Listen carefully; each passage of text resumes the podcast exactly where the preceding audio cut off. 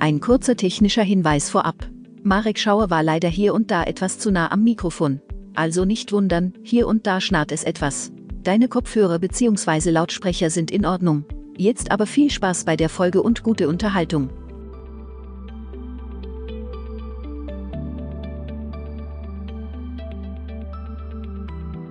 Herzlich willkommen zu einer neuen Folge des Podcasts Dein gutes Mietrecht. Heute mal mit einem kleinen Pressespezial. Wie ihr ja sicherlich von der letzten Folge noch wisst, habe ich immer noch das Thema Vergleichswohnungen auf Halde. Das liegt gerade noch in der Schublade, ist noch nicht ganz fertig. Ich werde es aber sicherlich noch fertig machen, sodass ihr an den Weihnachtsfeiertagen gerne noch ein bisschen Stoff habt. Vielleicht mache ich auch in der Folge noch ein bisschen was zu so typischen Weihnachtsproblemen und Mietrecht, denn es gibt immer mal wieder so Fragen wie, kann ich einen Adventskranz in den Flur stellen oder eine Lichterkette aufbauen oder ähnliches und dann gibt's ja öfter mal Streit, weil Vermieter das dann irgendwie doch nicht so gut finden oder warum auch immer. Dazu in der nächsten Folge aber mehr.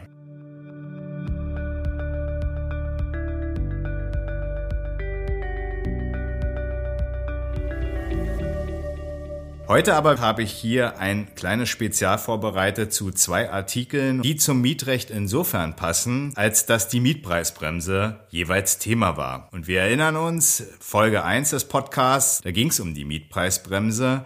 Wie zieht man sie? Wie reduziert man die Miete? Wie macht man das möglichst so, dass man nicht in einen Streit mit dem Vermieter gerät, der zu einer Kündigung führt oder ähnliches? Das ist alles in Folge 1. Die könnt ihr euch gerne nochmal anhören. Jetzt ist aber durch zwei Artikel, die in der Öffentlichkeit wahrgenommen worden sind, eine gewisse Unsicherheit verbreitet worden und die wollte ich hier tatsächlich in dem Podcast mal näher besprechen und im besten Fall auch ausräumen.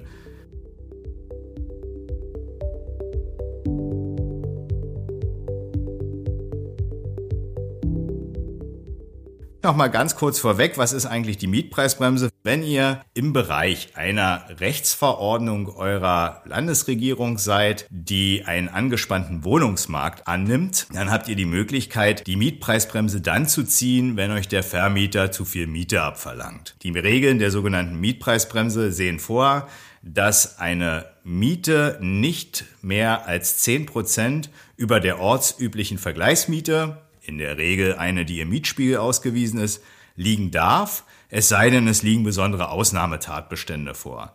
Beispiel ist da, wenn, wenn die Wohnung vor der Vermietung besonders high-end hochgetunt wurde, also goldene Wasserhähne und äh, Marmorfliesen und die Elektrik und die Fenster sind alles auf dem todesmodernsten Stand, ja, dann wird das wie ein Neubau gehandelt, dann gilt die Mietpreisbremse beispielsweise nicht. Auch bei Neubauten generell ist die Mietpreisbremse ausgeschlossen. Oder, was auch ein typischer Ausnahmetatbestand ist, ist, dass der Vermieter mit dem Vormieter schon ein so gutes Mietgeschäft abgeschlossen hat, dass die Vormiete auch beim neuen Mieter, also im Zweifel bei euch dann, gelten darf. Aber darauf muss er, und das ist übrigens wichtig, und darauf weise ich immer wieder gerne hin, aber auf diese Vormiete, wenn sie denn schon so hoch war, muss der Vermieter in eurem Mietvertrag hinweisen, so dass ihr praktisch transparent gemacht bekommt, warum eure Miete jetzt so hoch ist. Und übrigens ein wichtiger Tipp, der immer wieder auch dann übersehen wird. Die Tatsache, dass der Vormieter bei euch schon eine horrende Miete gezahlt hat, heißt nicht, dass die bereits legal war. Wenn die schon illegal war, dann darf sich der Vermieter darauf auch nicht berufen. Das ist so grob zusammengenommen das, was die Regelungen der Mietpreisbremse sind. Ihr solltet im besten Fall, wenn ihr sowas festgestellt habt, euch gegebenenfalls beraten lassen habt, solltet ihr das dem Vermieter mitteilen und eine Einigung darüber finden, welche Miete jetzt nunmehr gilt, wie viel er möglicherweise euch zurückzuzahlen hat für die Vergangenheit oder ähnliches. Und wenn das nicht geht, geht man vor Gericht und dann lässt man halt die richtige Miete feststellen.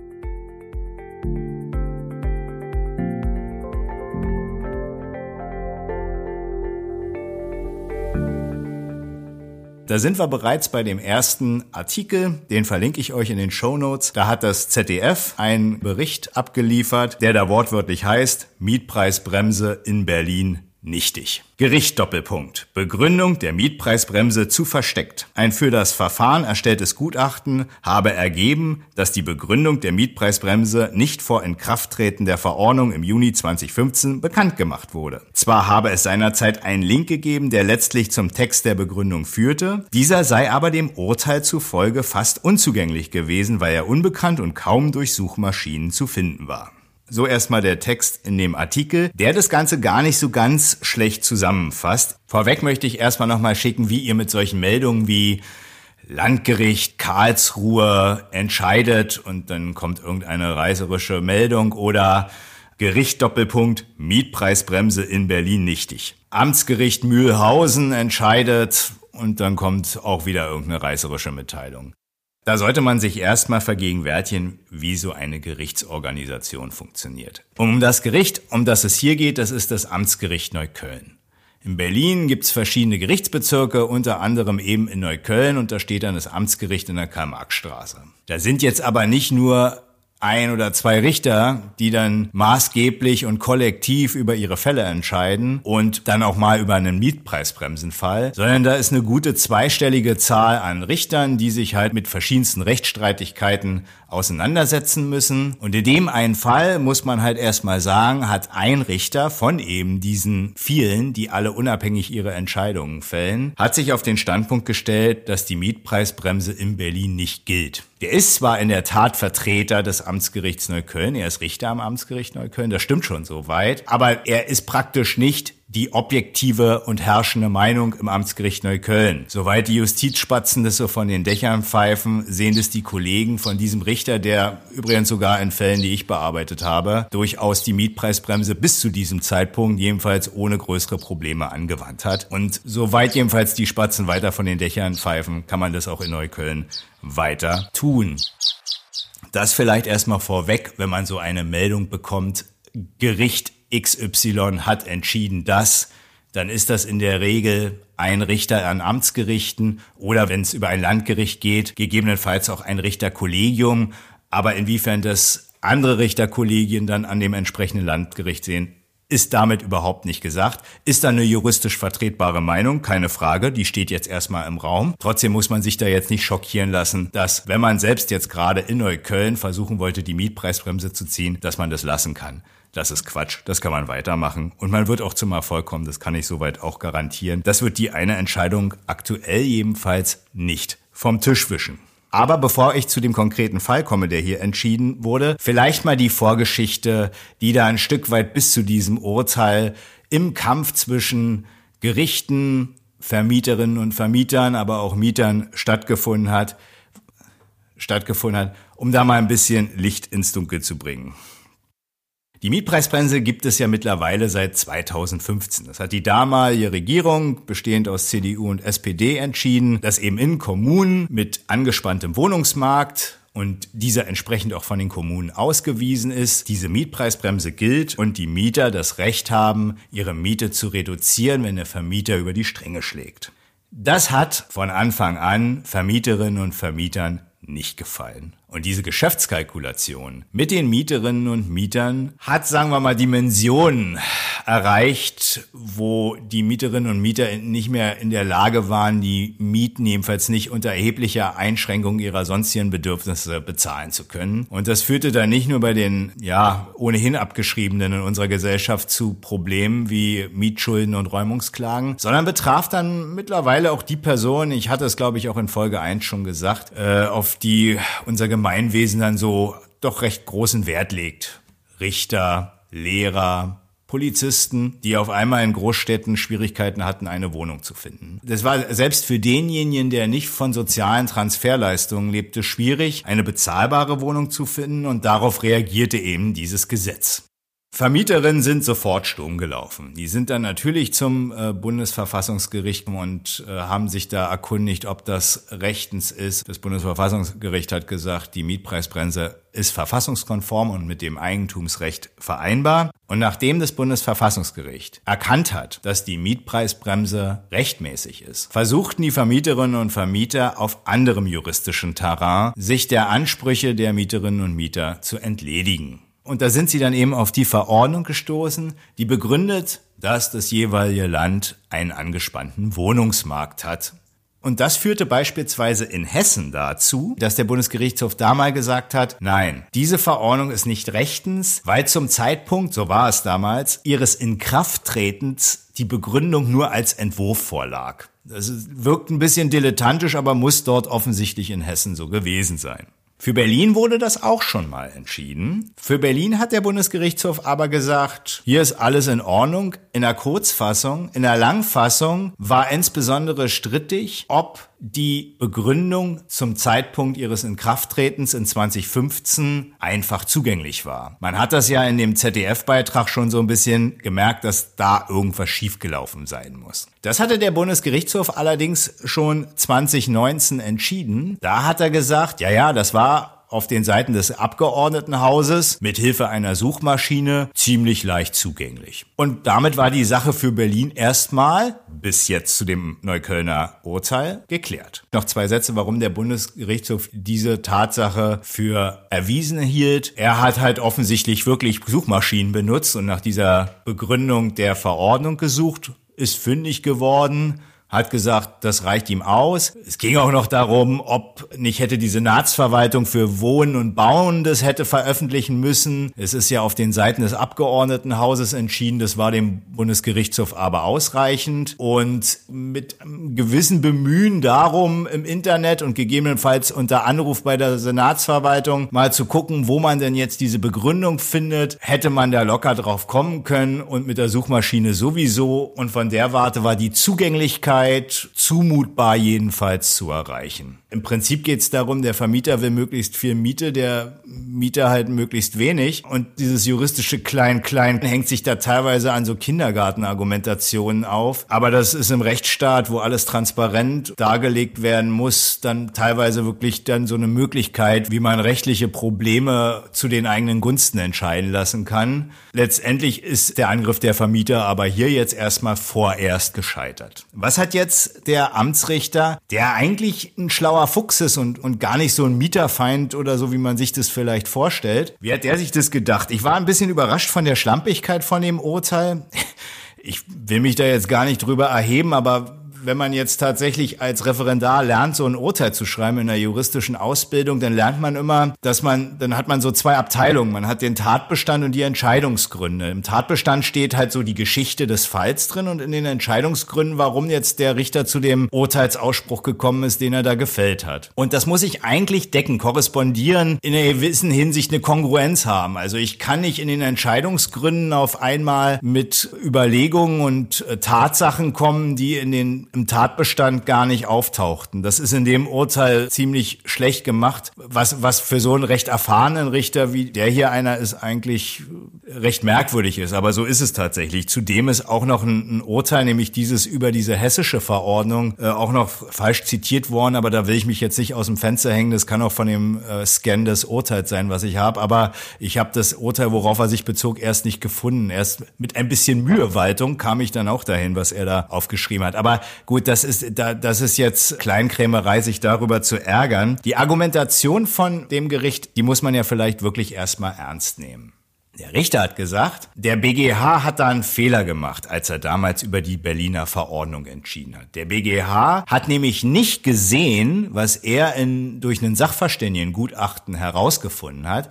Der BGH hat nicht gesehen, dass die einfache Suchmaschinenbedienung und Suche nach dieser Begründung der Berliner Verordnung für die Mietpreisbremse, dass das zu einem Zeitpunkt geschehen ist, wo es bereits wohl einen Serveraustausch gegeben haben soll in 2017. Da ist offensichtlich ein Serveraustausch vorgenommen worden und im Rahmen dieses Serveraustausches ist wohl eine gewisse Suchmaschinenoptimierung vorgenommen worden, die dazu führte, dass man jetzt tatsächlich diese Begründung sehr leicht mit verschiedensten Suchmaschinen findet. 2015 soll das aber wohl noch nicht gewesen sein und das hat der BGH nach seiner Ansicht jedenfalls übersehen. Jetzt ist natürlich die spannende Frage, konnte ein Vermieter, der sich informieren wollte, ob die Begründung zur Mietpreisbremsenverordnung taugt, konnte der das 2015 feststellen. Und da hat ihm jedenfalls der Sachverständigengutachter in dem Gerichtsverfahren gesagt, damals war das zumindest mit einer Suchmaschine nicht so leicht zu finden. Gut, Das mag sein. Aber der Richter geht dann weiter. Er sagt dann, und nach seiner Auffassung hätte man das auch mit einem Anruf bei der Senatsverwaltung nicht herauskriegen können und wird dann allerdings spekulativ. Und da ist das Urteil dann auch tatsächlich schwach und ich bin mal gespannt, wie sich das noch weiterentwickelt, weil letztendlich wird folgende Behauptung von ihm aufgestellt. Er sagt, über Suchmaschinen konnte man das 2015 nicht herauskriegen. Der Sachverständige sagt, weil da die Seite, wo das, äh, wo das konkret zu finden war, noch nicht Suchmaschinen optimiert war. Okay, Unterstellen wir mal, das stimmt. Dann geht er aber weiter und sagt, selbst wenn ich bei der Senatsverwaltung angerufen hätte und gefragt hätte, wo finde ich denn jetzt die Begründung, hätte man ihm das dort definitiv nicht sagen können. Und sein Argument ist zum einen, dass ein Richterkollege, also das dann so, da, da kommt so ein Argument so völlig aus der Luft heraus in dem Urteil, dass ein Richterkollege am Landgericht mal probiert hätte, dort anzurufen und zu fragen, wo denn jetzt diese Begründung sei und dort hätte man das nicht sagen können. Und dass die Senatsverwaltung 2015 konkrete Links, die zur Begründung dieser Verordnung geführt hätten, herausgeben hätte können, das glaubt er nicht, weil das alles, na ich sag mal, IT-Trottel da sind. Kann sein, aber letztendlich verhält sich das Urteil da in dem Sinne nicht stichhaltig. Kann also nicht richtig feststellen, inwiefern das tatsächlich möglich war. Denn was unstrittig ist, ist, dass diese Begründung im Internet zum Inkrafttreten-Zeitpunkt, also da, wo es hätte auch zu finden sein müssen, da hätte man es mit dem Link auf jeden Fall finden können. Das ist unstrittig. Jetzt wird man sehen, wie da das Landgericht, das wird sicherlich deswegen angerufen, entscheiden wird. Ich würde sagen, vor dem Hintergrund dessen, dass, wie gesagt, die Justizspatzen von Neukölln sagen, das wird eine Einzelentscheidung bleiben. Bin ich mal gespannt, wie sich das Landgericht dazu verhalten wird. Die reine Spekulation jedenfalls, dass man nicht durch einen Anruf und durch eine gewisse Mühewaltung, wie er selber dann auch immer den BGH zitiert, dazu gekommen wäre, an diesen Link zu kommen, das halte ich letztendlich nicht für ausreichend, um hier tatsächlich die Veröffentlichung und Begründung und einfache Zugänglichmachung, um die es hier geht, zu widerlegen. Von der Warte kann ich euch nur raten, bleibt am Ball. Ich habe fast täglich solche überhöhten Mieten auf meinem Schreibtisch und letztendlich kann man da wirklich sehr viel erreichen, wenn man sich dagegen zur Wehr setzt. Lasst euch gut beraten und versucht, die Mieten zu senken und lasst euch nicht von solchen Meldungen abschrecken. Ich wage mal die freche Prognose, dass dieses Urteil spätestens in der zweiten Instanz kassiert werden wird.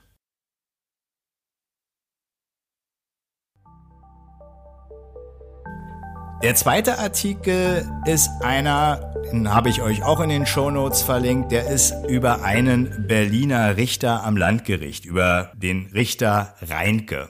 Auch hier wieder ein sehr reißerischer Artikel, der übrigens gar nicht das hält, was er verspricht. Hat man ja öfter mal in der Presse. In der Berliner Zeitung lautet die Überschrift, Warum entscheidet dieser Richter so oft gegen Mieter in Berlin? Der Fall Reinke.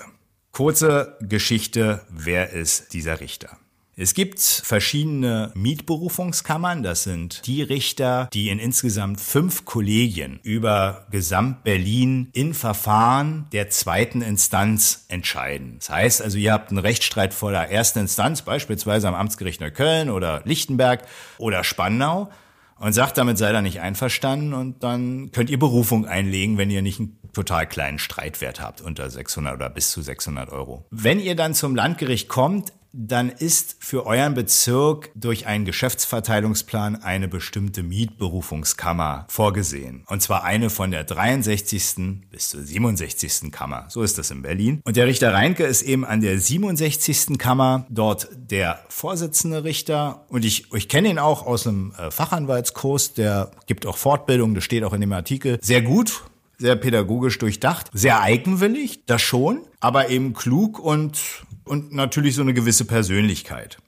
Richter Reinke hat in der Vergangenheit durchaus Entscheidungen getroffen, die, ich sag's jetzt mal, progressiv waren. Im Sinne von, dass er mal ein Gesetz in Frage gestellt hat. Der hat beispielsweise mal die Mietpreisbremse in Frage gestellt und gesagt, die ist nicht verfassungskonform hat dann das Bundesverfassungsgericht entschieden, doch ist so und ist damit gescheitert und seitdem wendet er sie auch an. Aber er ist offensichtlich jemand, der seine richterliche Unabhängigkeit so versteht, wie sie gesetzlich auch vorgesehen ist und hat durchaus da seinen eigenen Kopf. Ist komisch, dass man sich darüber beschwert, muss man sagen. Wenn in Polen irgendwelche Leute in der Justiz, also Richter und Staatsanwälte nach politischen Vorgaben eingestellt werden soll, dann ist das nicht gut und ein Schaden an der richterlichen Unabhängigkeit. Und hier bei uns, wenn Richter ihren eigenen Kopf haben, dann scheint das so zu sein, als äh, wäre das dann offensichtlich ein, ja, eine interessegeleitete Person, so auch der Artikel übrigens dann im Fortgang. Das ist schräg, denn es gibt immer mal wieder, sogar auch in Berlin, es gibt äh, einen Richter in einer anderen Mietberufungskammer, der beispielsweise der Auffassung ist, dass wenn man nach einem Mietrückstand den rechtzeitig ausgleicht und so eine fristlose Kündigung vom Tisch wischt, dann ist auch die sogenannte fristgerechte Kündigung Ihr kennt das vielleicht, wenn ihr mal, hoffentlich nicht, aber wenn ihr mal so ein Kündigungsschreiben bekommen habt oder gesehen habt, da steht dann drin, wir kündigen das Mietverhältnis fristlos, hilfsweise fristgemäß. Und dann kann man, wenn das wegen Mietschulden ist, weil man meinetwegen drei Monate keine Miete gezahlt hat und man zahlt das weg, dann ist die sogenannte fristlose Kündigung, wenn man das nicht schon in den letzten zwei Jahren mal gemacht hat, dann ist die fristlose Kündigung vom Tisch. Man kann in der Wohnung auf jeden Fall bleiben und die fristgerechte, also die dann in drei Monate oder sechs Monate oder neun Monate später ansteht, je nachdem, wie lange man in der Wohnung Wohnung gelebt hat, die besteht dann grundsätzlich weiter, sagt der Bundesgerichtshof, sagt ein Richter bei uns in Berlin, nee, dann ist, äh, die ist dann auch weg. Also man merkt so, so ein Stück weit, dass Richter ihre Unabhängigkeit wahrnehmen und ihren Standpunkt vertreten und verteidigen. Das gibt's durchaus nicht nur bei Richter Reintke. Aber ich habe so das Gefühl, es geht ja auch eher ums Personenbashing am Ende und nicht um die Frage, wie geht richterliche Unabhängigkeit, was bedeutet sie, welchen Zweck hat sie, sondern offensichtlich will man hier nur jemand madig machen. Denn die Überschrift, warum entscheidet dieser Richter so oft gegen die Mieter in Berlin, wird die hier nicht eingehalten. Worum ging's da eigentlich? Also es gibt einen Mieter, der hat sich die Mietpreisbremse auch zunutze gemacht. Und zwar mit Hilfe eines Startups, was hier in Berlin schon eine ziemliche Weile mit Mietern zusammen für niedrige Mieten streitet. Das nennt sich mittlerweile Conny. Früher sind die unter weniger Miete bekannt gegeben. Deren Geschäftsmodell ist es für die Mieter angeblich risikolos. Ich komme gleich dazu, warum angeblich. Risikolos die Mietpreisbremse zu ziehen und die Firma zieht sich dann von der reduzierten Miete einen gewissen Anteil als Provision.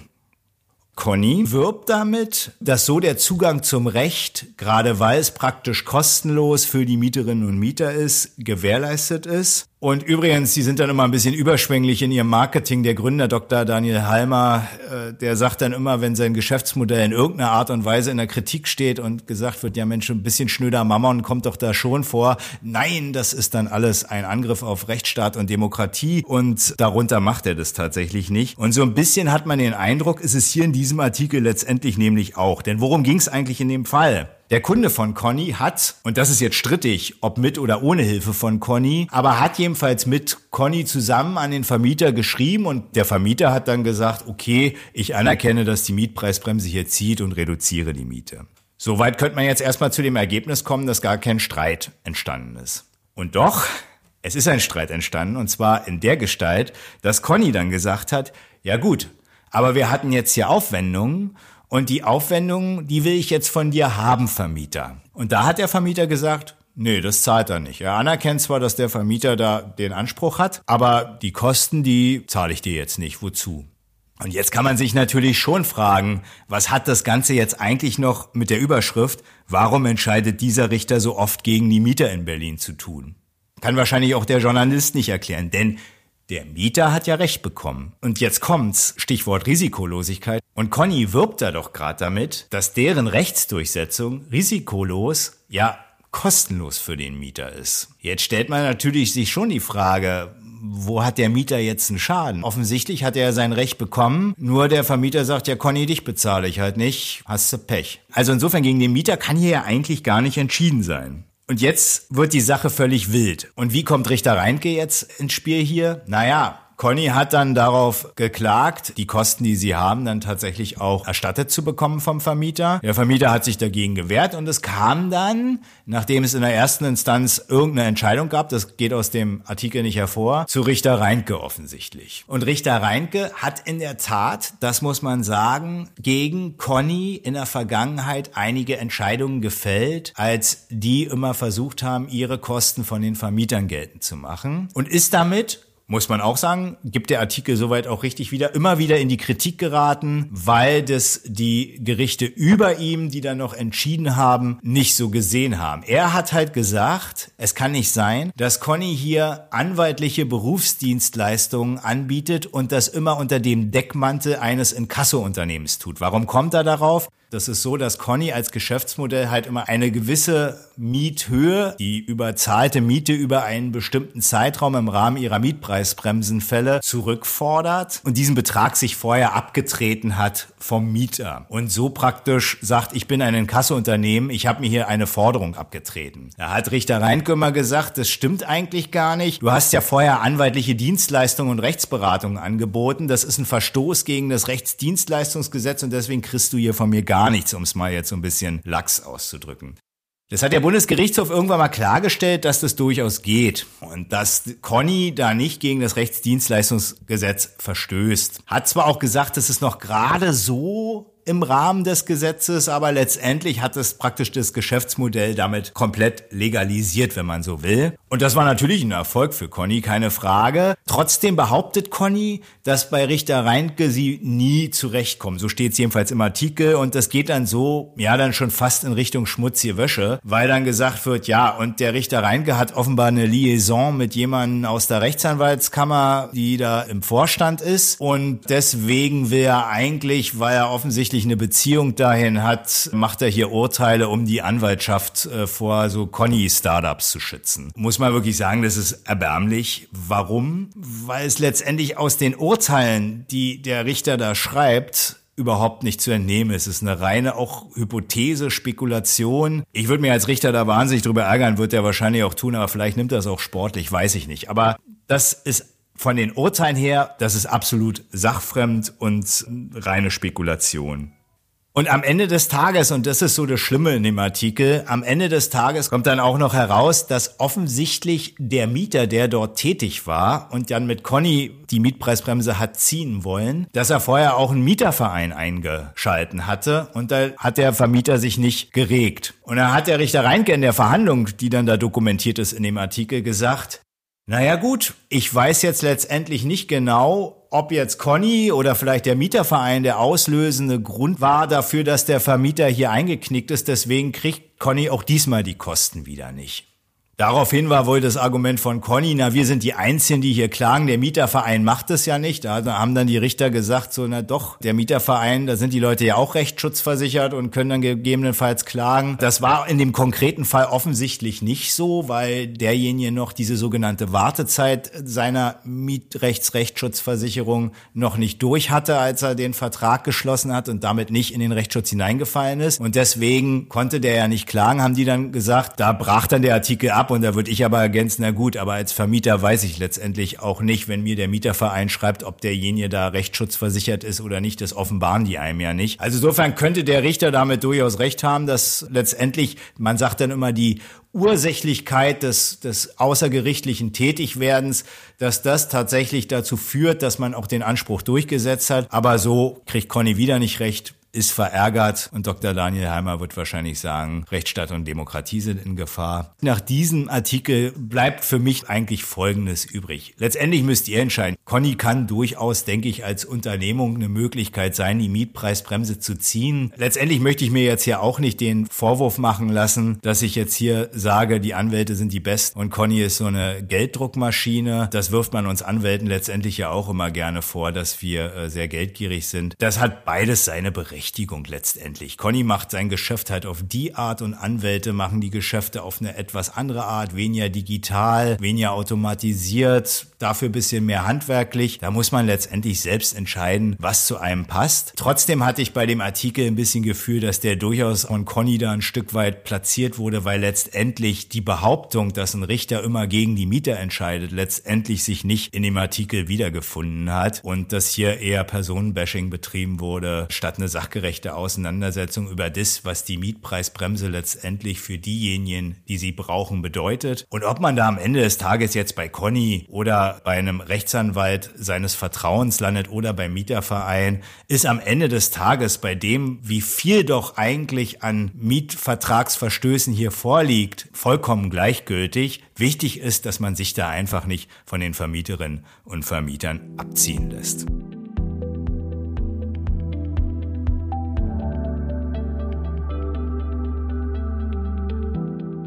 Ja, ich hoffe, dass dieses kleine Pressespezial euch gefallen hat.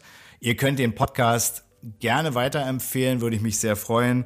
Bewerten auch sehr gerne und mir auch gerne Vorschläge für Themen schicken. Ich mache vor Weihnachten auf jeden Fall noch was, wie gesagt, zum Thema Mieterhöhung mit Vergleichswohnungen und das ein oder andere Weihnachtsurteil kommt dann auch noch dazu. Ich freue mich, bis zum nächsten Mal. Tschüss.